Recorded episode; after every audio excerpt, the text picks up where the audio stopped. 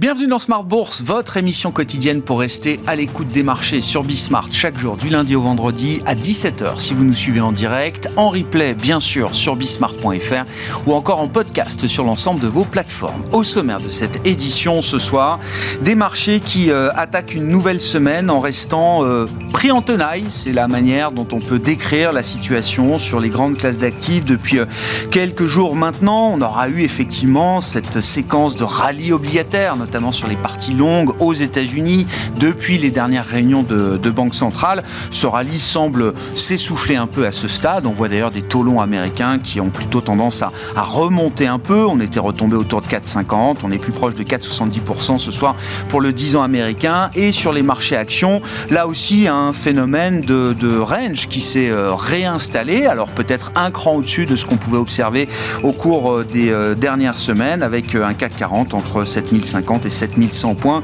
C'est encore le cas au cours de cette séance. Une séance qui va se terminer euh, sans doute dans le vert en Europe et aux États-Unis. On avait une grosse séance de hausse encore vendredi sur les marchés américains qui sont en train de prendre un peu leur, euh, leur respiration à ce stade. Discussion de marché bien sûr à suivre avec nos invités alors que les investisseurs prendront connaissance demain de l'inflation américaine pour le mois d'octobre qui reste évidemment un chiffre clé bien sûr même si on voit euh, qu'il y a de plus en plus d'attention portée également à la dynamique d'activité, peut-être un peu plus en Europe qu'aux États-Unis. On sort quand même d'un troisième trimestre américain avec une croissance en rythme annualisé de quasiment 5%. Donc le CPI américain demain et puis euh, nous continuerons dans la thématique américaine comme chaque lundi dans le dernier quart d'heure de Smart Bourse pour retrouver notre correspondant américain Pierre-Yves Dugas.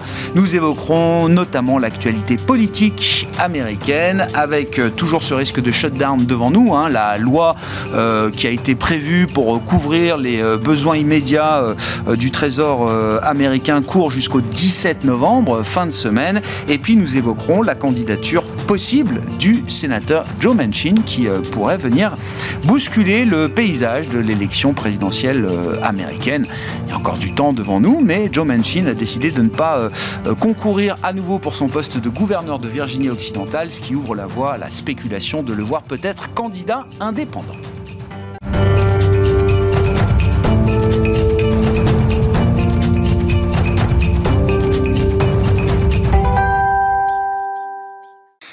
Avant d'entamer notre discussion de marché, l'état du lieu du jour en cette fin de séance en Europe, tendance, mon ami, c'est avec Comme du Bois. La bourse de Paris évolue sans tendance. Ce lundi, les investisseurs temporisent avant la publication des chiffres de l'inflation américaine demain. Ces données très attendues par les marchés sont un des indicateurs clés de la Fed pour sa politique monétaire. Du côté des valeurs, hors chute aujourd'hui à Paris, son titre perd jusqu'à près de 8% au cours de la séance, après l'annonce du lancement d'une augmentation de capital d'environ 3,9 milliards d'euros, qui vise à effacer une partie de sa dette dans le cadre de sa restructuration financière Ailleurs en Europe, Continental progresse, son titre gagne jusqu'à près de 1% au cours de la séance. Les marchés ont accueilli avec optimisme un plan de restructuration qui prévoit 400 millions d'euros par an d'économie à partir de 2025, avec pour conséquence la suppression de plusieurs milliers d'emplois dans sa division automobile au niveau mondial. Du côté des États-Unis, Boeing bondit, son titre gagne jusqu'à près de 5% au cours de la séance après que la compagnie aérienne Emirates s'est annoncé passer commande pour 95 avions auprès du constructeur américain pour un montant de 52 milliards de dollars. Demain, côté statistique, outre les chiffres de l'inflation américaine pour le mois d'octobre, les investisseurs prendront connaissance de l'indice ZOO du moral des investisseurs en Allemagne pour le mois de novembre. Tendance, mon ami, chaque soir les infos clés de marché avec Comme du Bois dans Smart Bourse sur Bismart.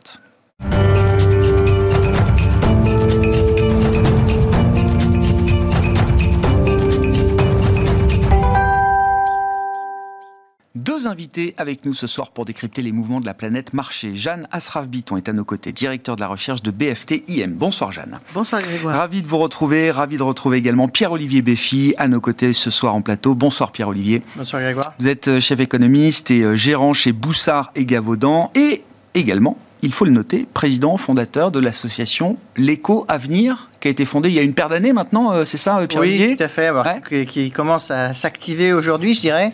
Il y, a, une montée en puissance, c'est ça, de l'association depuis quelques mois. Voilà, alors si je peux me permettre en deux mots. Euh, plus qu'en deux mots. C'est une association qui vise à promouvoir l'économie auprès des plus jeunes, à aussi à valoriser le débat et l'esprit critique. Et puis surtout, je pense l'approche un peu innovante, c'est qu'on essaye de fournir, euh, pour, pour animer la réflexion économique, des outils. Voilà, donc euh, des outils simples et pédagogiques, euh, accessibles à tous. Donc par exemple, si vous allez sur notre site internet ou euh, dans toutes les plateformes de diffusion de musique, vous avez accès à nos podcasts. On en a un par jour de deux minutes. Voilà, on couvre énormément de thèmes. Il y a déjà plus d'une centaine de podcasts qui sont sortis, d'autres sortiront. Voilà. Bon, l'idée, c'est que, comme André Ligit disait, quand on pose une question à l'économiste, on comprend plus ce qu'il nous disait. Donc voilà, on essaie de, remédier à ce problème. Alors c'était ma question, parce que le, le, le line-up des économistes que vous avez attiré et euh, intégrés à l'association est spectaculaire. Euh, est-ce que les bons économistes que vous avez recrutés sont aussi de bons pédagogues? Puisque là, il s'agit de, faire de la pédagogie, de l'éducation économique et financière. Euh, et les podcasts sont des formats très courts sur des concepts alors macro essentiels, l'inflation, la croissance, etc. le tout en trois minutes c'est pas un exercice euh, évident. Même pour des économistes chevronnés, j'imagine que c'est pas un exercice euh, évident. Non, c'est sûr. Alors, on a une cinquantaine d'économistes plutôt de plutôt seniors, proches, euh, qui sont, je dirais, de l'économie appliquée. Donc ça, c'est très bien. Après, bon, on se fait aider. Hein, c'est comme tout. Hein. Peut-être qu'un jour tu viendras nous aider aussi. on a une équipe de, de, de, communicants qui sont des anciens journalistes, qui sont aussi très actifs, qui nous aident aussi énormément à, reformuler les choses, etc. voilà. Donc ça fait partie du. Je sais pas ce que un de vos projets, c'est de déployer, comme on l'a vu pour le climat, une fresque pour l'économie. Euh, on peut le dire, je ne veux pas dévoiler euh, de, secret, de, secret industriel. non, mais je trouve l'idée géniale. Comme on a eu la fresque du climat, qui est donc l'outil pédagogique de référence peut-être aujourd'hui pour le, le, monde de l'éducation euh, notamment, et le monde de l'entreprise vous allez décliner cette, euh, cette fresque sur le thème de l'économie. Exactement. Donc ça, c'est un projet qui devrait sortir, en, euh, je dirais, au, début du printemps l'année prochaine. Et on va essayer de viser euh, bon, à la fois les entreprises comme la fresque du climat, climat mais plus généralement aussi les, les, les, les, collégiens, les lycéens. Voilà, ça va être normalement un outil justement très simple, mais à la fois qui montrera la complexité de l'économie par certains côtés. Un outil qui viendra en complément des outils pédagogiques déjà utilisés euh, aujourd'hui, un outil qui sera complètement différent. Enfin, le, monde de l'entreprise, le monde de, l'éducation nationale a besoin de ce genre d'outils aujourd'hui. Bah, euh, je dirais pas. Vous êtes aussi professeur, euh, je dis, Pierre-Alexis. Vous donnez des cours dans l'enseignement supérieur, etc. C'est un milieu que vous connaissez aussi. Oui, alors après, on n'a pas la prétention de remplacer les professeurs, c'est pas le point. L'idée, c'est de donner en plus aux professeurs qui le souhaitent des outils supplémentaires pour euh, approcher, euh, je dirais, les questions économiques sous un angle un peu différent, euh, peut-être un peu plus ludique parfois, et puis encore une fois en essayant de montrer bien la complexité des, des, des, mesures, voilà, des décisions qu'on prend en économie. Bon. Merci d'avoir ah, parlé. Ah, bah non, avec grand plaisir. non, mais on est tous dans le même bateau de ce point de vue-là. Enfin, je, je, je, me tourne vers Jeanne, je l'inclus également. On est tous dans la même idée qu'il faut effectivement diffuser euh, la culture économique euh, au plus grand nombre. Aujourd'hui, l'écho à venir, bon, ça se trouve facilement, j'imagine, partout sur les réseaux et, euh, et, les podcasts sur toutes les plateformes, j'imagine. Merci. Bon, ben voilà pour la, la partie, mais c'est très bien parce que ça nous amène à évoquer la complexité du moment euh, dans le monde économique et dans le monde des marchés, euh, Jeanne. Qu'est-ce qu'on retient de la la séquence de ce que j'appelle le, mini rallye obligataire d'automne, hein, depuis notamment les réunions de Banque centrale de fin octobre, début, début novembre. Bon, on est passé d'un monde où le taux à 10 ans américain était à 5%, à un monde où on l'a vu retomber à 4,50, je crois, là au cours des dernières semaines. On est autour de 4,65, 4,70 ce soir pour le 10 ans euh, américain. Qu'est-ce qui s'est joué à travers cette séquence? Je pense qu'il y, a pas mal d'éléments qui, y viennent se conjuguer ou parfois se heurter. Juste avant, je voudrais dire bravo. Ah. Parce que, non, non, parce que je, je suis peut-être pas le public, mais du coup, j'apprécie et j'ajouterais que j'ai toujours été frappée de voir à quel point, au-delà de l'économie, les marchés financiers sont considérés comme une espèce de boîte noire. Faux. Et, et que il y a une, c'est totalement opaque pour la population. Et ça va un peu au-delà des concepts de l'économie. C'est les marchés financiers et pourtant, ça gouverne beaucoup de choses dans le monde. Donc c'est très dommage et j'imagine que dans vos podcasts, il y, a, il y a matière à étendre à ce que c'est qu'une obligation, une action et que les gens puissent, quand ils entendent Grégoire, comprendre. Hmm. Parce qu'en fait, Je pense qu'il y a quand même énormément d'éléments. Et ça rebute, je pense. Et l'idée qu'on a, on a instillé l'idée effectivement que les marchés financiers c'était compliqué, c'était compréhensible par euh, un petit groupe de happy few. Oui.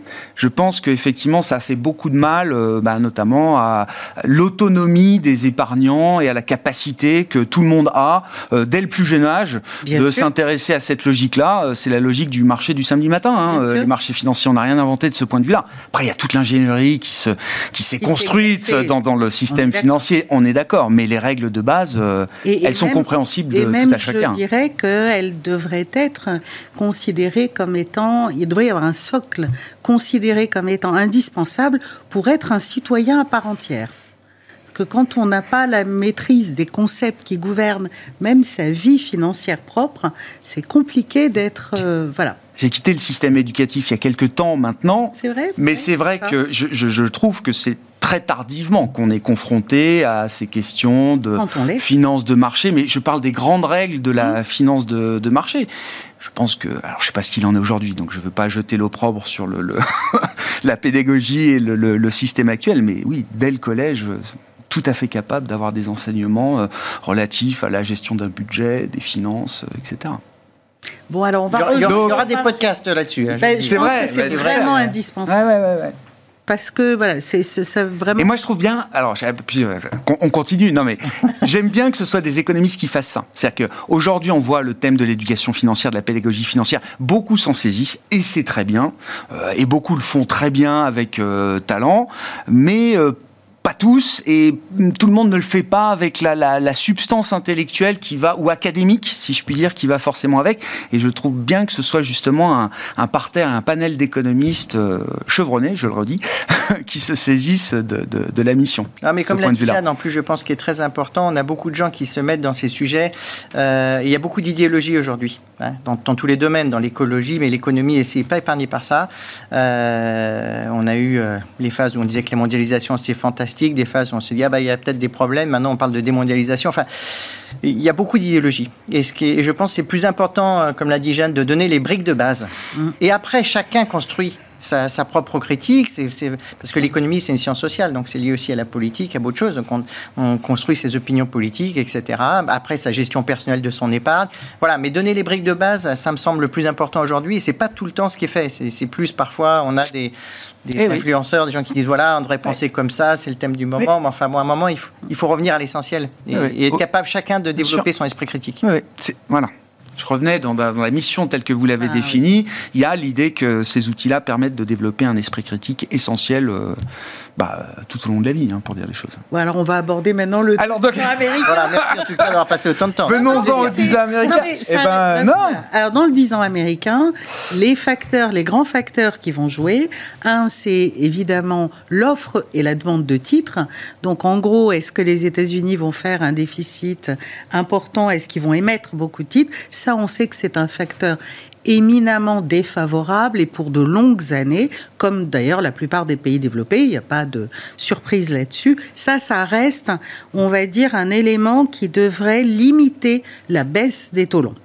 Ça, c'est un premier élément. Après, il y a un deuxième élément qui, à mon avis, est un peu plus compliqué à saisir, dont on a déjà parlé, dont beaucoup de gens ont parlé, qui est le fait que si effectivement les banquiers centraux, après 15 ans de lutte inédite, euh, historique, on peut l'appeler comme on veut, contre la déflation, ont réussi, s'ils ont réussi, à nous ancrer dans un monde dit normal, comme ceux qu'on avait auparavant, ça veut dire que la prime de terme sur un taux 10 ans doit être reconstituée. Et on a vu que sur les 15 derniers jours, elle était remontée et hop, elle a rebaissé. Elle s'est effacée à nouveau en oui, partie. Elle s'est effacée presque de moitié. Ah, on était remonté à 0,4, on est reparti à 0,2. Donc là, on retrouve les, les, éléments. Alors cette prime de terme vient nous dire euh, est-ce que le marché estime que on est ancré de façon durable dans un monde où, euh, bah, même s'il y a un ralentissement, une récession, on ne retombera pas dans les mm. risques déflationnistes. Donc mm. ça, ça c'est vraiment un, un, élément très important. Après, il peut y avoir également une prime de risque géopolitique, ça peut jouer. Puis après, il y a des éléments techniques. On sait qu'il y a une opération d'adjudication sur le 30 ans qui s'est mal passée. Oh, il y en a eu plusieurs, hein, toute une série, effectivement, d'adjudications. Celle-là particulièrement, oui, sur du 30 ans, ça, ça marque les esprits, oui. Elle s'est pas bien passée. Pas bien du tout. le vide to cover était. Voilà, c'est ça. Quand on dit pas bien passé, il y a différentes mesures euh, qui permettent de le dire. Est-ce que la demande par rapport à l'offre, il y a des ratios historiques avec lesquels on peut se comparer. toujours Et puis le tail aussi, hein, toujours euh, le, dernier acheteur de, l'émission, euh, quel est le prix qu'il demande et quel est le rendement qu'il demande on va dire qu'elle était pour prendre le papier? moins sursouscrite que de, que de coutume. Voilà. Donc ça a fait un peu réagir, mais enfin bon. Et, et là, il y a une oscillation. À mon sens, c'est pas tellement ce qui se joue au niveau de l'inflation qui est en train de guider, c'est beaucoup plus la composante réelle qui fait en ce moment bouger les taux. Alors on a vu, ceci dit, le baril retomber euh, assez brutalement avec des craintes sur la demande. Donc on imagine bien que euh, ça reflète l'idée que ben, euh, l'activité globalement pourrait être en train de ralentir. Hmm. Mais même, vous le dites aujourd'hui, dans ce monde, alors on est encore en transition peut-être vers le monde de demain, mais vous dites, même avec une récession modérée aux États-Unis, il faudra faire attention euh, euh, euh, à, ce qu'on imagine de l'ampleur de la baisse des taux longs américains. récession modérée aux États-Unis, ça ne veut pas forcément dire retour des risques déflationnistes, et donc ça, veut, ça n'implique pas peut-être le même niveau de taux long que ce qu'on aurait pu imaginer dans le cycle précédent. Non, pas forcément. Effectivement, c'est vraiment l'élément le, le plus important. Et d'ailleurs, je pense que les banquiers centraux, peut-être une des raisons pour lesquelles ils sont tous en statu quo aujourd'hui. Ils ne veulent pas risquer d'arriver au stade où un ralentissement, stagnation, on peut l'appeler comme on veut, viendrait provoquer à nouveau des craintes de nature déflationniste. Parce que là, c'est le travail de 15 ans qui serait effacé. Euh, Pierre-Olivier, votre analyse de cette séquence, de la situation, de ce que ça implique aussi pour, euh, pour la suite, et puis euh, on retrouve quand même un peu le sentiment d'un marché qui baigne dans quelque chose d'assez, de suffisamment tiède, ni trop chaud ni trop froid, pour être encore confortable d'une certaine manière. Euh, je veux dire, on a vu là sur quelques jours ou quelques, quelques semaines un rallye un peu général. Hein. C'était rallye obligataire pour ceux qui portaient de la duration et rallye action avec un Nasdaq qui a euh, explosé à la hausse en 8-9 séances, je crois. non, c'est vrai que les actifs euh, à longue duration comme le Nasdaq ont, énormément aimé la séquence. D'ailleurs, je pense que, bon, il faut voir quand même que l'obligataire, ça a été quand même, ça a été l'horreur cette année. Il hein. faut, faut, faut, voir d'où on vient. Donc le rallye, je dirais. Bah, on vient de 2022, qui était quand même déjà une année particulièrement difficile. à un moment, on est, quand j'étais venu dans l'émission, et le, 3, il y a beaucoup de gens qui disaient 3,8%, euh, mais c'est, c'est, il, faut, il faut acheter du 10 ans. Screaming buy. Voilà, c'est screaming buy. Voilà. Bon, ben, aujourd'hui, euh, on a quand même euh, touché les 5. Donc, et on est, on est encore très au-dessus. Donc, non, je pense y a, y a c'est surtout pour les actions que c'est très très bon ce qui se passe. La, séquence est très bonne parce que moi je pense que les, taux vont rester assez stables. En fait, il y a, y a, deux choses. Il y a d'un côté la Fed qui nous a passé le message, avec notamment aussi des discours de Waller, des gens qui sont quand même très au quiche, donc qui sont quand même euh, euh, très, qui ont envie de resserrer, je dirais naturellement plus que d'autres la politique monétaire, qui ont dit euh, voilà maintenant la barre est très haute pour resserrer davantage. Donc ça, c'est quand même, euh, ça remet l'idée qu'il y a un poutre de la fête qui revient dans le marché. Donc on est moins effrayé en se disant, euh, voilà, le prochain chiffre d'inflation, demain, sans doute qu'il y aura de la volatilité autour de ce chiffre. Hein. Mais en quelque sorte, il faut vraiment voir une grosse réaccélération de l'inflation maintenant pour que la Fed y aille. Et donc mhm. ça, c'est pas forcément gagné non plus. Mhm. Voilà. Euh, de l'autre côté, après, est-ce que les taux longs vont beaucoup baisser? Il y a déjà, il y a beaucoup de cuts pricés dans les, dans les marchés. Les marchés s'attendent à ce que la Fed baisse assez drastiquement ses taux l'année prochaine. Quoi, une centaine de points de base? Voilà, mais ça fait quand même s'il n'y a pas de récession. Hein dire, ça c'est. Et aujourd'hui, euh, quand on voit par exemple l'emploi, bon oui, euh, on voit que ça se détériore, mais par exemple les, les, offres d'emploi sont encore très très élevées. Donc avant que le taux de chômage commence vraiment à se dégrader de manière significative, il va falloir du temps. Donc euh, il y a toutes ces anticipations, je pense qu'il va falloir digérer, notamment au premier semestre de l'année prochaine. et donc moi je suis pas persuadé que, que les taux longs baissent tant que ça. En fait, il y a deux choses qui me gênent dans le marché aujourd'hui. Il y a le fait qu'on a que le marché s'est déjà, déjà mis dans une configuration il y aura beaucoup de baisses naturelles parce que l'inflation va baisser, parce qu'il il y aura une croissance modérée qui suffit, ou même, voire un peu faible, voire une, une petite mini récession. Voilà. Mais en fait, c'est déjà un peu dans les marchés. On va le pricer très très vite. Ça, on va finir de le pricer d'ici la fin de l'année. Donc c'est en ce moment qu'il faut être assez positif. Voilà, quand on, va arriver dans un mois ou deux, à mon avis, tout ça, ça sera mais largement connu des marchés. le deuxième point qui me gêne, c'est qu'il y a quand même des facteurs de résistance dans la baisse de l'inflation américaine notamment. On le voit. L'immobilier, c'est très clair. On a une situation où vous avez des taux qui ont explosé à la hausse, donc euh, c'est très compliqué d'acheter un, logement aux États-Unis. Bon, on voit aussi, d'ailleurs en France ou en Europe, c'est la, la même mécanique. Hein. Maintenant, du coup, les, ventes de logements sont en train de s'effondrer. Le marché, en quelque sorte, euh, de la création de, de, nouveaux logements euh, est en train de se, se paralyser, mais il n'y a pas de logement. Il n'y a pas assez de logements par rapport au nombre de ménages. Et donc, que veulent faire les gens? Ils veulent louer. Donc quand on regarde, il y a des hypothèses, je trouve en moyenne très optimistes sur la baisse des loyers et sur le ralentissement de l'inflation des loyers. si je ne dis pas de bêtises, au Royaume-Uni, on a vu là, des, indicateurs de loyer qui euh, remontaient. Voilà. Par exemple, un des risques ah, demain. Il moins fort. Bah, bah, il c'est moins fort. c'est une appréciation négative relative. Je, C'est du second oui, degré, oui, là. C'est, oui, oui, c'est de la dérivée seconde et du second degré. Oui. Mais par exemple, pour demain, un des risques qui peut faire euh, orienter le, chiffre notamment d'inflation sous-jacente à 0,4 en, en, variation mensuelle, c'est justement euh, simplement que loyer. les loyers ne baissent pas autant. Parce que tout le monde voit quand même une baisse assez forte encore des loyers. Voilà. Mm. Donc il y, y, a des éléments comme ça qui font que je ne suis pas complètement à l'aise en disant voilà, euh, l'inflation euh, va baisser drastiquement aux États-Unis d'un seul coup. elle est très engagée sur les biens, il n'y a aucun problème. Mais sur les services, c'est un peu plus compliqué dans une économie où ben, on est au plein emploi. Hein. Mm. Oui, toujours.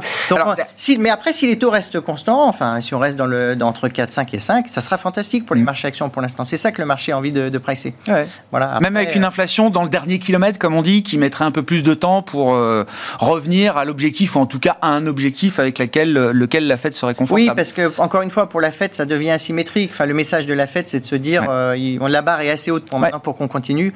Et par contre, dès qu'ils verront des risques sur la croissance, ils sont quand même capables de couper. Et sur l'emploi, alors il y a cette fameuse euh, règle élaborée par Claudia Sam, euh, ancienne économiste de la Fed, alors qui euh, nuance aussi la. Dire, ah bah, ça, marche ça marche pas toujours. qui dit que ça marche pas toujours. Non, mais c'est vrai que c'est intéressant parce qu'on a vu quand même le taux de chômage s'est frité un petit peu. Enfin, on était à 3,4 au plus bas, on est à 3,9 désormais. Il y a quand même tendanciellement quelque chose visiblement qui a l'air d'être un refroidissement du marché du travail américain. Oui, non, mais en l'occurrence, elle donnait exactement le même argument que je vous ai donné, de dire que on peut avoir un refroidissement, mais quand ça se passe dans des, dans des périodes où il y a des, des demandes, enfin les entreprises cherchent à recruter massivement, euh, ça veut dire que c'est pas forcément un, si mauvais moment. Voilà. Mm. Euh, encore une fois, moi je pense que le problème du taux de chômage, c'est que c'est une variable assez retardée. Euh, tout le monde a les yeux dessus parce qu'on s'accroche tous à se dire voilà quand est-ce que, que l'emploi se détériore un peu pour, pour enfin qu'on soit sûr que l'inflation soit, mm. soit, enfin baisse vraiment, etc. Et puis pour les plus pessimistes, voilà, ils regardent l'emploi, les, chiffres d'emploi en se disant oulala, là là, mais peut-être qu'à un moment, tout ça va dévisser assez fortement et qu'on va se finir en récession plus forte que ce que les gens pensaient. donc un peu tout, tout le monde est un peu là-dessus. Euh, je suis pas sûr que ça soit un élément euh, si, euh, si important dans les, dans les mois qui viennent en termes de, de, catalyseur. Bon, et vous dites à six mois, là, il n'y a pas de raison que le marché joue, enfin, toute chose égale par ailleurs, pas de raison que le marché joue un scénario de récession aux États-Unis. Moi, je pense qu'il faut faire attention. Encore une fois, là, on est, c'est très dynamique le marché. C'est-à-dire que malgré tout, euh, il a quand même déjà bien monté, il a bien rebondi, euh, surtout aux États-Unis. Mais moi, je pense qu'on peut encore monter. Ah Mais si à la fin de l'année, sur le, le S&P, on est à 4008, euh, voire au-dessus, bon, bah, on aura. On aura mangé toute la, oui, toutes les espérances qu'on pouvait avoir pour la suite. Toutes les, tous, les, tous les brokers en ce moment nous expliquent qu'ils ont 4008 comme cible pour l'année prochaine. Hein. C'est assez consensuel. On va y être 4006 à la fin de l'année, 4008. Bon, bah, ça on n'est pas loin des 4005 là. Eh oui, c'est ça, ouais, 4004, pardon, 4004 sur le S&P sur l'idée d'une récession américaine, qu'est-ce qu'on peut dire aujourd'hui, euh, Jeanne? Et puis pour prolonger la discussion et dire un mot de l'Europe, euh, euh, dans le, monde théorique de 2024, s'il faut quand même imaginer à un moment une réaction des banques centrales avec des, des baisses de taux, qui de la BCE ou de la Fed serait en position peut-être d'être la première banque centrale à baisser ses taux? Est-ce qu'il y a une séquence de ce point de vue-là qui est gravée, qu'il faut respecter, ou est-ce que, encore une fois, dans ce nouveau monde, tout est possible? Alors, je vais d'abord dire un mot sur la récession américaine pour dire que aujourd'hui, c'est très difficile je m'y emploie, je m'y essaye, d'arriver à faire un cas de récession aux États-Unis. C'est très compliqué. Même en cherchant et en ayant l'objectif de démontrer que la récession arrive, c'est difficile. Dans quelles conditions? Et c'est assez compliqué parce que, en fait, l'ensemble tient sur la consommation. Derrière la consommation, il y a trois choses la confiance des ménages. Donc confiance, ça dépend beaucoup de l'emploi, bien sûr, et de, du prix de, de l'essence à la pompe. Aux États-Unis, c'est assez simple. Après, vous avez l'emploi, et quand on regarde la totalité des enquêtes, là vous évoquiez le taux de chômage, c'est une des enquêtes. Il y a l'enquête qu'on appelle salarié, il y a l'enquête qu'on appelle ADP. Donc il faut non seulement les regarder toutes, mais en même temps, il faut regarder le taux de réponse des enquêtes. Ah. Parce que on, oublie que les taux de réponse depuis le Covid ont se sont dramatiquement dégradés. Ça enlève de la qualité à la comment dirais-je, au résultat des enquêtes. Donc il faut vraiment avoir une image globale. L'image globale, quand on les regarde tout, Challenger, Jolts, enfin il y en a un paquet, c'est que ça ralentit, mais un peu, petit à petit. Voilà. Donc pas de catastrophe à, l'horizon. Et dans ce ralenti peu à peu, il y a également l'inflation salariale qui ralentit, donc on a les salaires. Donc pour les ménages, c'est un peu moins bon, mais dans tous nos mmh. modèles, la consommation sur les mois qui viennent, elle n'a pas de raison de s'effondrer, sauf catastrophe, euh, diverses. Voilà. Donc ça, ça fait un espèce de socle et il est très difficile d'arriver à projeter à court terme une récession. Ça ne hmm. veut pas dire qu'il n'y en aura pas au deuxième, troisième trimestre. Mais en tout cas, là maintenant, voilà. Après, si on regarde en Europe, euh, la réalité, c'est qu'on est en stagnation en Europe. on ne veut pas dire qu'on est en récession, parce que d'ailleurs, globalement, aujourd'hui, quand l'activité est atone, qu'elle bouge pas, on a tendance à avoir un peu de mal à la qualifier de récession parce que elle n'a que peu d'impact sur le marché de l'emploi, qui lui est encore en train de se corriger. Euh, des distorsions Covid. Donc du coup, il y a une distorsion et du coup, on ne voit pas la dégradation de l'emploi qu'on a l'habitude de mm. voir. Voilà. Bon, mais on qui est un marqueur effectivement de ces phénomènes de contraction un peu euh, auto-alimentés. Mais là, il est brouillé. Eh Donc c'est pour ça que c'est un peu plus long. Alors après, on est déjà en ralentissement, euh, euh, on est déjà en stagnation, on va dire comme ça, en eurozone. Ce qui pourrait faire que la BCE, c'est en tout cas ce que les marchés escomptent pour l'instant, c'est que la BCE ne baisserait ses taux qu'après la Fed. Il y a les raisons qui sont pas des bonnes raisons à mon avis, c'est parce qu'elle a commencé après à les remonter, donc on se dit voilà, ça ne me semble pas être très pertinent. Et puis euh, il y a le fait que les niveaux d'inflation structurelles sous-jacentes sont plus élevées aujourd'hui en eurozone qu'aux États-Unis. Voilà, ça, ça reste un peu embêtant. Alors, néanmoins, et, je vais dire, on va le dire doublement, parce que on évoquait l'immobilier tout à l'heure. Quand on regarde l'inflation sous-jacente américaine, hors cette composante mmh. logement, qui d'ailleurs renvoie beaucoup au prix de l'immobilier davantage qu'au prix des loyers, donc cette composante logement est encore en hausse de 7%. Et elle tarde, à mon avis, à la surprise de la Fed aussi. Donc la Fed est un peu perplexe. D'ailleurs, dans pas mal de ses communications, les gouverneurs disent l'inflation sous-jacente, donc hors logement. Oui, oui, bien sûr, on enlève plein de choses euh, aujourd'hui. hein. Mais le hors logement, c'est quand même, ça ah vient, bah. c'est maintenant, on l'avait pas euh, avant. Et hors logement, on est à deux. Donc, c'est-à-dire qu'il y a vraiment un retard, c'est vrai. Il pourrait se combler lentement à nouveau. Normalement, nous, ça nous dit que oui, ça va, mais ça va être lent. Donc, et, mais ça veut dire qu'ils ont fait l'essentiel du travail. Tandis qu'en Europe, la vraie question, c'est la question de savoir comment les salaires, est-ce qu'il y a une boucle prix, salaire, etc. Et on est encore sur une inflation. Donc, je suis pas convaincu qu'il y ait une règle qui dise que la BCE doit agir avant ou après. Je ne pense pas. Je pense que chacune des banques centrales va agir en fonction des données. Mais sur le mandat de l'inflation, vous dites aujourd'hui, il n'y a pas de raison que la BCE euh, puisse baisser ses taux plus vite que la Réserve fédérale américaine. Non. Sur cette question. Je ne sais pas si ce sera une question de 2024. Hein, et puis, est-ce que ça peut avoir un impact sur les, marchés? Est-ce que la, BCE euh, devra être à un moment peut-être sous la pression euh, euh, de la croissance, j'en sais rien, plus réactive que la Réserve fédérale américaine Pierre-Olivier ah, moi, j'ai une vue un tout petit peu différente hein, sur l'inflation. Je pense que l'inflation européenne, le problème sur les anticipations d'inflation et sur euh, la, boucle prix-salaire, c'est qu'on a eu un choc, notamment sur les matières premières, qui a été très violent. Donc les gens, ils ont vu le prix du gaz exploser, enfin le coût de l'énergie, notamment. Il y a eu la guerre en Ukraine, mais il y a aussi les conséquences du Covid. Enfin, il y avait eu beaucoup de choses. Mmh. Euh, et puis plus en, plus de ça, on a quand même euh, un coût hein, supplémentaire pour les ménages aussi, même s'ils ne se voient pas, mais dans le temps, avec la entre guillemets la transition énergétique, qu'on veut faire à un rythme plus élevé que les autres. Voilà, peut-être moins de manière pragmatique en tout cas euh, par rapport à d'autres pays. Donc, euh, moi je pense qu'il y a beaucoup de ces effets qui sont en train de partir. D'ailleurs, on le voit là sur le gaz, ça a l'air très. Enfin là, on a des. La dernière marche à la baisse euh, d'inflation était spectaculaire quand même. Hein. Je parle pour l'inflation globale en général, hein, effectivement. Et je pense que tout ça va quand même nettement desserrer un peu le. La, on va être surpris par la, poursuite de la baisse de l'inflation en zone euro. il y a plus de raisons que ça baisse qu'aux États-Unis, paradoxalement. Parce que justement, c'est des, des, effets d'offres structurelles qui, qui, qui, ont disparu. Voilà. Alors, peut-être que le prix du pétrole sera à 200 dollars dans trois mois, j'en sais rien, et puis on, reviendra sur ce plateau en disant ah, c'est horrible pour l'Europe. Mais en hmm. tout cas, euh, aujourd'hui, avec même ce que, euh, si on regarde ce qui est pricé dans les marchés, par exemple sur le marché du gaz dans les trois prochains mois, il y a, est, on est en train de, de dépricer le risque de plus en plus, et je pense qu'il y, a encore trop de risques dedans. Voilà, il y, a, beaucoup de stocks de gaz. Euh, c'est pas, voilà, on est, on est, on a, enfin les experts ont tendance à dire qu'on est très bien. On revient tous des experts du gaz. Hein, moi, moi, j'en suis pas, mais, mais voilà, on a, on a tendance à dire voilà qu'on peut même passer un hiver froid à partir de janvier-février donc, euh, oui, je suis plus Pas de risque de rupture. Il y a la question du prix, toujours, mais pas de risque. Mais ça veut dire que la BCE euh, euh, serait en moment peut-être en position d'être plus à l'aise avec l'inflation et une croissance chancelante, par exemple, pourrait l'amener à baisser ses taux plus vite que ce que le marché imagine aujourd'hui? Plus vite, ça va être compliqué. Encore une fois, je pour aller plus vite que ce que le marché euh, a aujourd'hui anticipé, il faut une récession. Voilà. D'accord.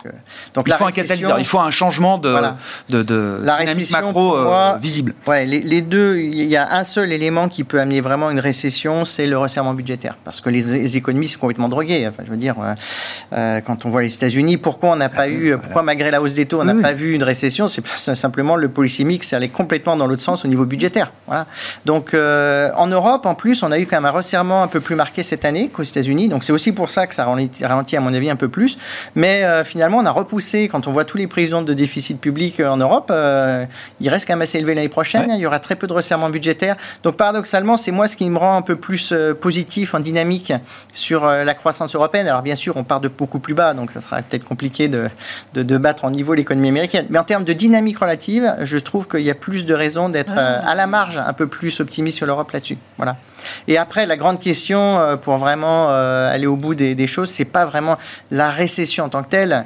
Euh, bon, finalement, tout ça, on a, on a bien passé le cap. Le resserrement de la Fed, des banques centrales, c'est fait sans trop de dommages. Même en Europe, on a eu quand même des dommages, mais finalement, c'est pas la catastrophe. Je veux dire, les données, comme l'a dit Jeanne, les données d'enquête sont assez pessimistes, mais les données qu'on a de l'économie sont pas si mauvaises que ça. On, a, on a, quand même un emploi qui est très bon, une croissance qui est assez, qui est très faible, mais bon, c'est pas catastrophique. Après, le, le vrai sujet, à mon avis, qui va venir, c'est euh, la soutenabilité euh, de la hausse des taux. Voilà, parce que euh, on va avoir graduellement des charges d'intérêt qui vont quand même commencer à augmenter. Bon, jusqu'à présent, on a même eu des, choses assez aberrantes de voir par exemple que les taux montaient, alors que pour les charges d'intérêt pour les grandes entreprises, a plutôt baissé en pourcentage de leurs revenus.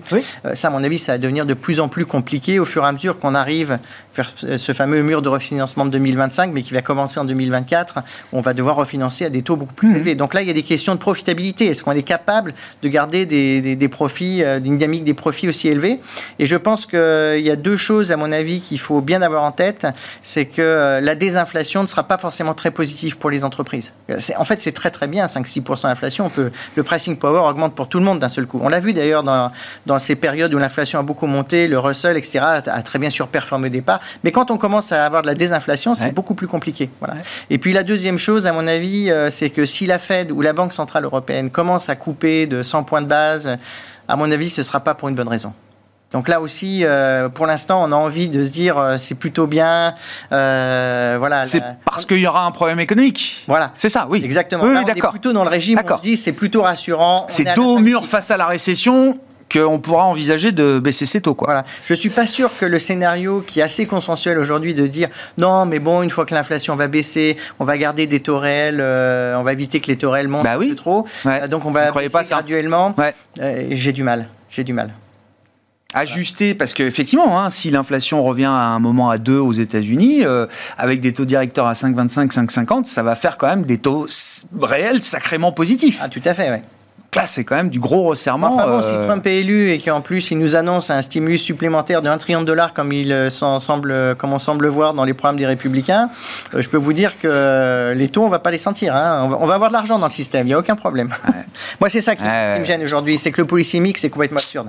On a trop resserré les taux, à la fois les taux sont aberrants. Donc en effet, moi je comprends très bien la logique du marché de se dire il va falloir baisser tout ça parce que c'est pas soutenable et, et peut-être que dans Mm. Quelque un bon chose doit scénario, lâcher à un voilà, moment. ou peut-être que dans le scénario euh, idéal des marchés, on peut se dire voilà aujourd'hui, on peut encore rêver d'un scénario où, euh, où on, on aura, on pourra baisser les taux euh, en ayant une croissance toujours bonne, une inflation qui baisse, voilà. Mais j'ai peur que la séquence budgétaire soit beaucoup plus compliquée, voilà. Peut-être pas à court terme, c'est pour ça que moi je Oui, oui, je comprends. positif. Pas pour 2024. parce qu'on a les Ah, élections, oui, il y oui, a bien personne sûr. qui va couper. Brutalement les budgets aux. États-Unis aujourd'hui. Mais il y aura des forces de rappel euh, demain, euh, enfin au-delà de 2024, qui seront peut-être violentes pour les budgets euh, des États. Ouais.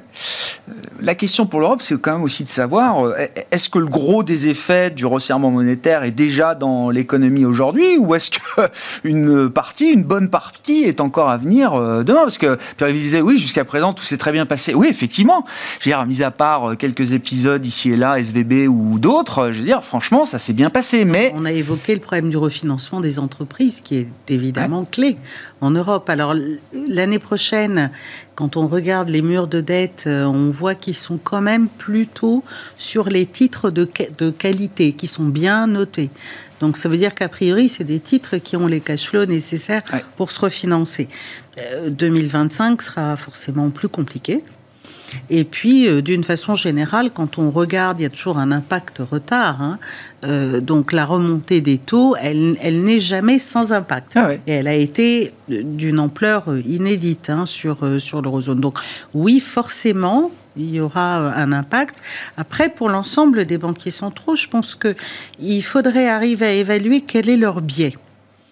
Et je pense qu'ils ont un biais aujourd'hui à se dire on attend. Ils nous l'ont répété à maintes reprises, ils n'ont qu'une visibilité très faible parce qu'on est encore dans une phase d'ajustement post-Covid qui brouille la lecture d'un certain nombre d'indicateurs. Donc ils disent bien, ben voilà, on attend. Ouais. Et je pense qu'ils auront tendance à être un peu lents à la rebaisse Ah des ouais. taux, euh, parce que à moins effectivement qu'il y ait une vraie récession, que ce soit euh, aux Mhm. États-Unis ou en Europe. Là, ça justifierait un mouvement. Sinon, ben, si les économies Ah ouais. tiennent à peu près, que la désinflation arrive et qu'on est sur des taux longs, parce qu'évidemment, ils regardent ce qui se passe sur la totalité de la courbe, qu'on est sur des taux longs, ben, aujourd'hui, on est, on va dire, sur l'ensemble de l'eurozone à 3,20, Hmm. si j'agrège, Ouais. à peu près. Moyenne.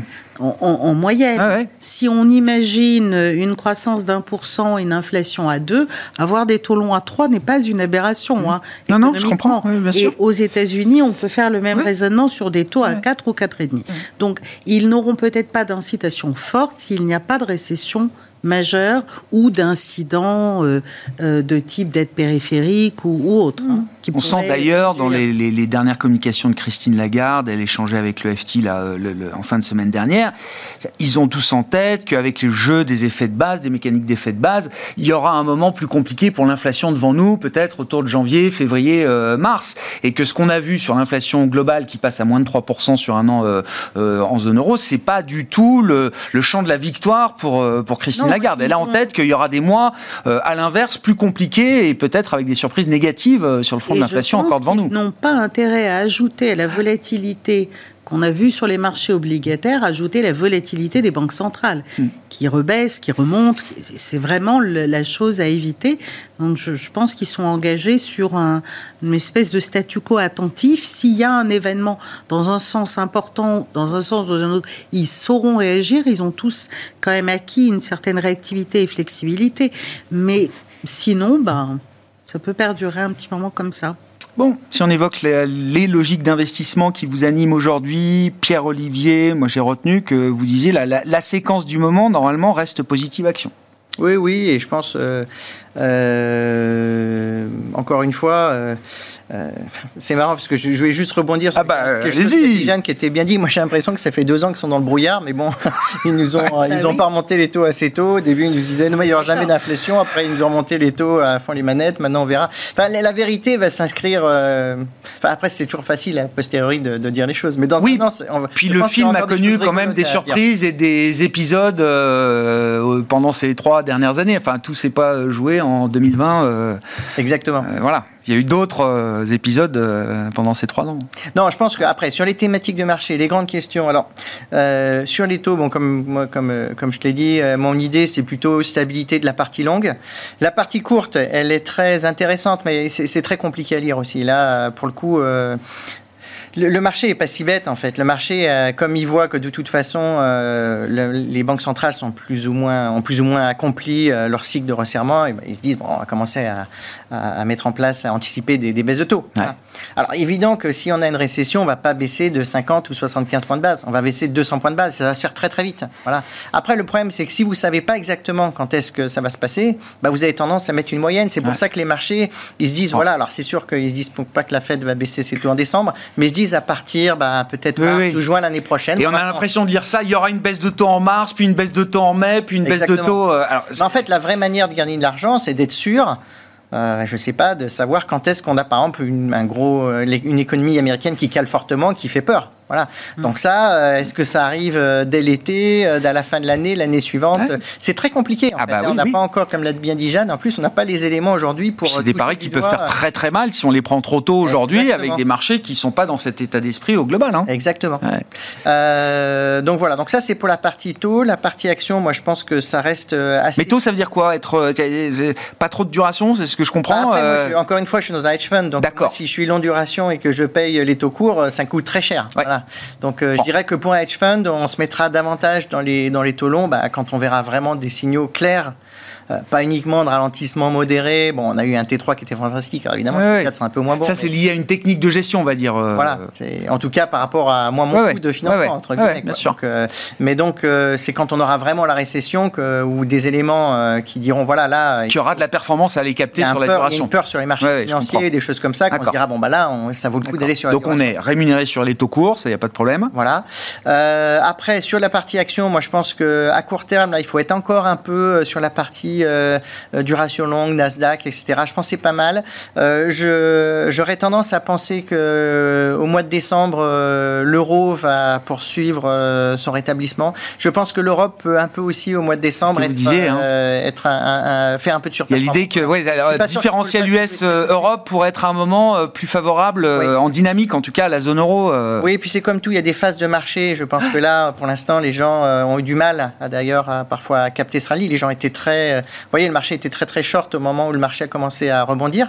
Donc euh, voilà, au début on achète la qualité, on achète voilà, et puis après on commence à aller un peu plus vers la value, des choses un peu plus cycliques. Euh, et je pense qu'on a quelques éléments qui peuvent un peu catalyser ça. On en a parlé sur l'Europe, euh, au moins tactiquement ah au mois de décembre. Voilà. Parce que là ça a été un rebond sur les parties actions très Nasdaq, hein, effectivement, depuis deux, et trois puis, semaines. le dernier patte, c'est les matières premières. Je pense qu'il faut être encore assez prudent. Je pense qu'il y a un point qui, qui me semble très fragile dans le, dans le consensus. Ça reste la production et la consommation de biens. Voilà. Autant sur les services, je pense que ça reste assez robuste. Autant sur les, biens, je ne suis pas sûr qu'on ait complètement absorbé la, la, surconsommation de biens qu'on a eu pendant le Covid. Donc on pourrait avoir des décodes supplémentaires sur les prix de certaines matières premières. En tout cas, il y a de plus en plus d'espoir de, se dire voilà, il faut jouer les matières premières. C'est assez consensuel parce que bon, fin de cycle. les biens vont venir. Parce que y a la thématique euh, avec, euh, par exemple, la mince la, la, décarbonisation, la décarbonation de l'économie, etc. Mais bon, on voit que les, notamment la Chine est un gros poids dans la consommation de matières premières ça reste très mou. C'est pas une catastrophe, mais ça reste très mou. Euh, voilà, je, ne suis pas sûr qu'on ait le rebond de la consommation euh, manufacturière aussi fort que, que ce qui est un peu précis dans le marché.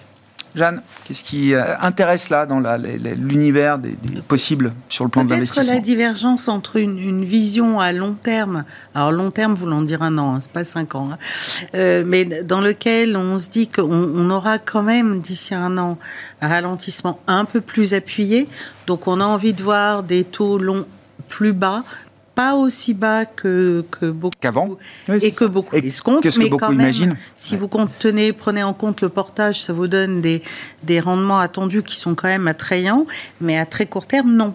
Hmm. Trop tôt. Donc, euh, et j'ai envie de dire, alors sur le crédit, on, a des craintes. Là, c'est presque dans l'autre sens. Hein, c'est la vision symétrique. On a des craintes euh, à plus long terme, mais aujourd'hui, non portage intéressant, pas beaucoup de craintes. Crédit, bien sûr, de qualité. Euh, il y, a des façons de privilégier. Hein. On ne va pas sur euh, des, des triple C. Et puis, après, sur la partie action, c'est presque un peu la même chose. C'est-à-dire qu'on se dit, à un moment, il faudra bien que les entreprises... Euh, enfin, il y a un certain nombre d'éléments qui vont se conjuguer, pas forcément favorablement. Vous avez le renchérissement du coût de financement des entreprises. Vous avez des salaires qui restent ou qui augmente en part du chiffre d'affaires et des chiffres d'affaires dont, de notre point de vue, nos modèles nous disent qu'ils vont être stables. Donc, pas, on, est sur une, une situation où les marges pourraient devenir tendues. Après, toutes les questions de valorisation, en particulier aux États-Unis, sont faussées par le Nasdaq ah ou par les grands titres. Euh, voilà. Donc du coup, on va, on va pas, peut pas aller simple, de façon simple sur un indice comme ça. Sur un, non, ah on peut pas. Il suffit de prendre le S&P EQ pondéré et le S&P ah, normal pour voir que on n'est plus pas du tout sur le, le même. Voilà. Donc du coup, il faut aller, il faut aller un peu plus en, détail et un peu plus finement. on voit pas de catastrophe, mais euh, on n'est pas non plus euh, d'un enthousiasme délirant dans la période à très court terme. Non, mais c'est sûr que la dominance ou la domination de quelques grosses méga caps américaines dans les indices euh, est spectaculaire. Enfin, ça n'arrête pas. C'est un rouleau compresseur. Euh. Absolument incroyable. Merci à vous deux. Merci d'avoir été les invités de Planète Marché ce soir. Jeanne Asraf Biton, directeur de la recherche de BFTIM, Pierre-Olivier Béfi, chef économiste et gérant chez Boussard et Gavaudan. Et je renvoie également à l'Éco Avenir, l'association que vous présidez, que vous trouvez évidemment sur vos réseaux, sur Internet et tous les podcasts disponibles sur euh, les plateformes. Au passage, profitez-en pour écouter les podcasts de Smart Bourse, là aussi disponibles sur vos plateformes préférées. Merci à vous deux d'avoir été les invités de Planète Marché ce soir.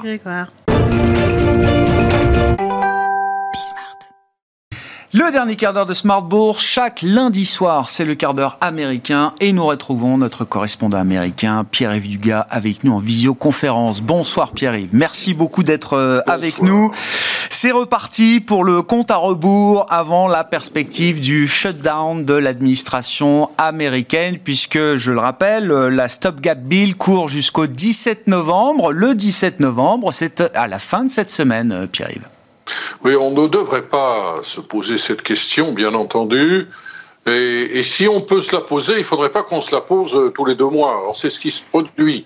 Et euh, même l'agence Moody's, qui était la dernière à ne pas avoir euh, dit de choses trop trop désagréables à l'égard de la notation de la dette du gouvernement fédéral américain, a fini par lâcher le morceau il y a quelques jours. Et son argumentation est parfaitement justifiée euh, shutdown ou pas shutdown, le dysfonctionnement politique aux États-Unis, euh, ces risques réguliers qui pèsent sur le fonctionnement normal de l'activité du gouvernement fédéral d'une part, et moins fréquemment, mais tout de même trop souvent, euh, ces incertitudes sur l'éventuel défaut du Trésor américain, tout ça n'est pas sérieux.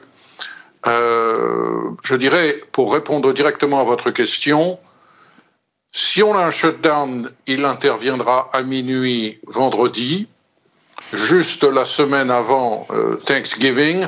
Ça fait tout de même un petit peu désordre pour les républicains qui sont euh, universellement accusés d'être responsables de cette situation, puisque c'est un déchirement interne au Parti républicain qui est essentiellement responsable de ce problème. Le nouveau speaker de la Chambre, Mike Johnston, va-t-il bénéficier d'une lune de miel? Cette lune de miel lui sera-t-elle accordée par ses propres troupes euh, Les démocrates, eux, on sait qu'on ne peut pas compter sur eux, mais euh, une vingtaine de républicains populistes, une vingtaine de républicains trumpistes, sur un total de sièges à la Chambre des représentants de 221, euh, hésitent. Et on saura ce soir avec le vote en commission et demain avec un vote qui est prévu sur le floor de la Chambre si cette fusée à deux étages que nous propose le Speaker de la Chambre va permettre d'éviter un shutdown euh, vendredi soir. Une fusée à deux étages qui est d'ores et déjà qualifiée de truc complètement délirant par, par exemple, Patty Murray, sénatrice de l'État de Washington, qui dit carrément Je n'ai jamais entendu quelque chose d'aussi stupide. De quoi s'agit-il? De financer de manière temporaire, une fois de plus, le gouvernement américain. cette fois-ci, juste pour compliquer les choses, on va introduire deux dates euh, la première date étant une date, euh, pour ne pas dire de bêtises, je vérifie mes notes, euh, du 19 janvier pour le budget des anciens combattants, le budget de l'énergie, le budget de l'agriculture et des transports et du logement. Et puis il y aura une deuxième date, le 2 février, couvrant en particulier le département du travail et le département de la justice, qui politiquement est toujours quelque chose de très sensible, même si les sommes ne sont pas considérables.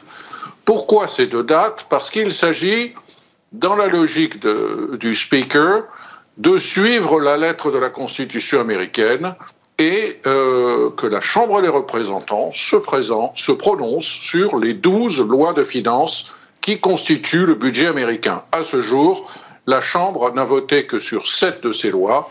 Donc, pour celles qu'il reste, il hmm. propose ce système à deux étages. Le Sénat, de son côté, s'est prononcé sur trois de ces lois horrible détail, ces versions ne sont pas compatibles.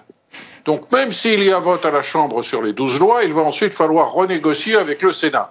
Tout ça est une complication extrême. On ne voit pas comment ça peut être fait avant le, certainement avant le 17 novembre, et probablement pas avant euh, le 19 janvier, et peut-être pas non plus avant le 2 février. Donc peut-être pas shutdown dans les tout prochains jours, mais euh, si j'avais à parier, je parierais qu'il y aurait une lune de miel un petit peu accordée à M. Johnson. On lui donnerait le bénéfice du doute sur sa fusée à deux étages, mais on se dirigera à ce moment-là vers un shutdown au début de l'année prochaine.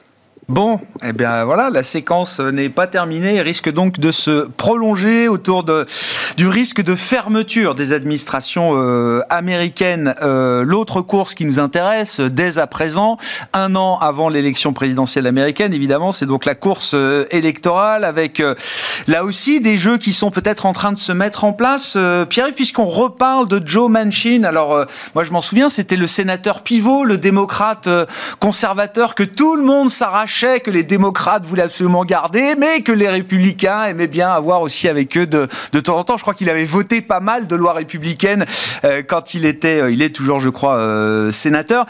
pourquoi est-ce qu'on évoque la possibilité de voir Joe Manchin s'inscrire dans la course à l'élection présidentielle?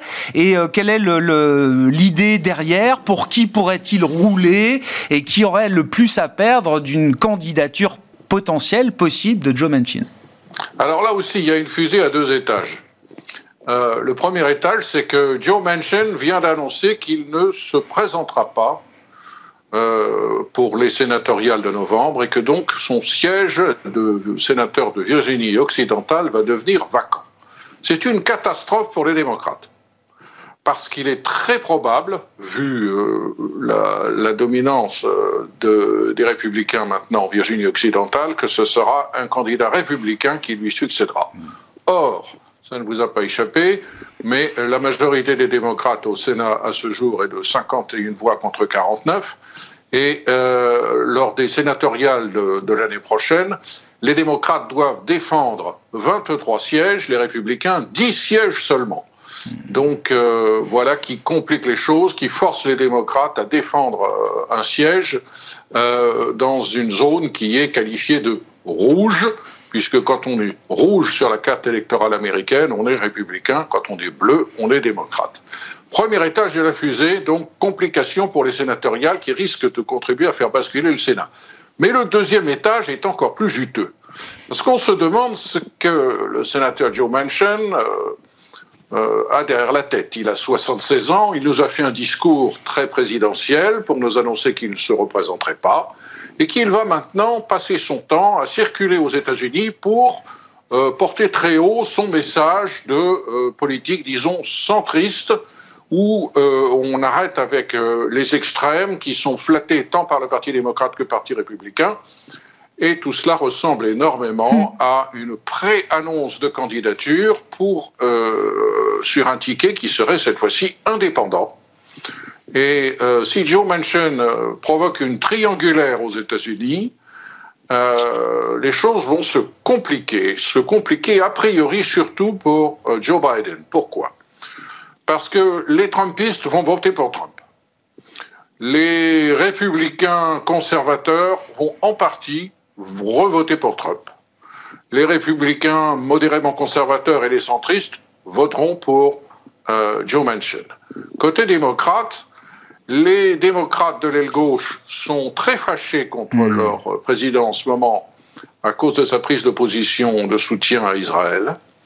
Et la participation de l'aile gauche démocrate risque d'être plus faible euh, l'année prochaine lors des présidentielles, en partie pour cette raison-là. Et les démocrates, je dirais classiques, les démocrates plutôt centristes, les sociodémocrates pour parler à l'européenne, vont être tentés de voter pour Joe Manchin parce que c'est un, c'est un centriste. Hmm.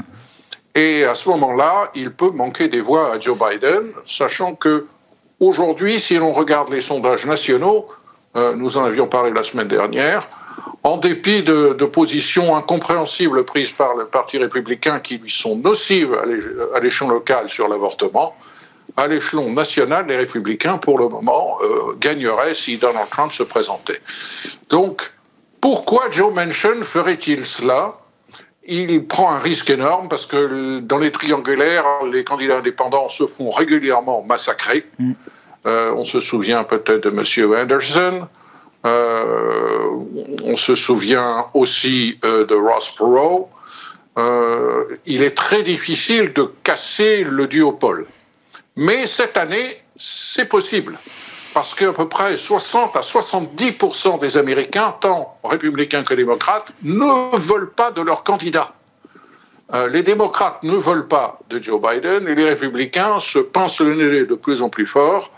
Euh, ce duel euh, Biden-Trump est quelque chose que une grande proportion de l'électorat américain ne veut pas revoir. C'est peut-être 2024 l'année pour une triangulaire qui pourrait faire triompher Joe Manchin ou un autre. Mais Joe Manchin a, énormément d'avantages. Euh, on le connaît. Il a la, représentativité de son nom. Et euh, c'est quelqu'un qui finalement peut être assez sympathique et qui paraît extrêmement modéré au regard de, Donald Trump.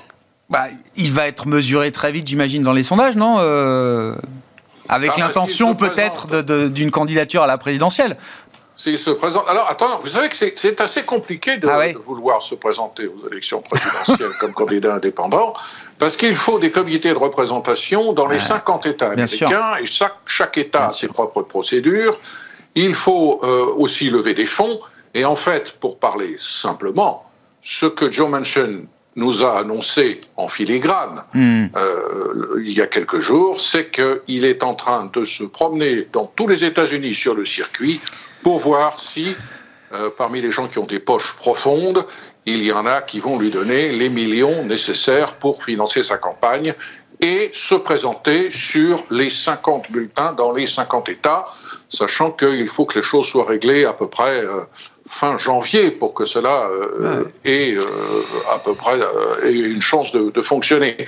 On peut imaginer aussi qu'il ne puisse pas le faire dans certains États marginaux. Mais euh, si Joe Manchin veut faire bien les choses, euh, il va falloir qu'il soit explicite et qu'il ait déjà des engagements très clairs de la part de grands donateurs euh, d'ici, je dirais, le début du mois de janvier.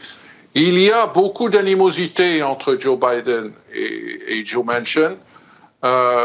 Joe Manchin considère qu'il a été manipulé mhm. par la Maison Blanche au moment du vote de l'IRA.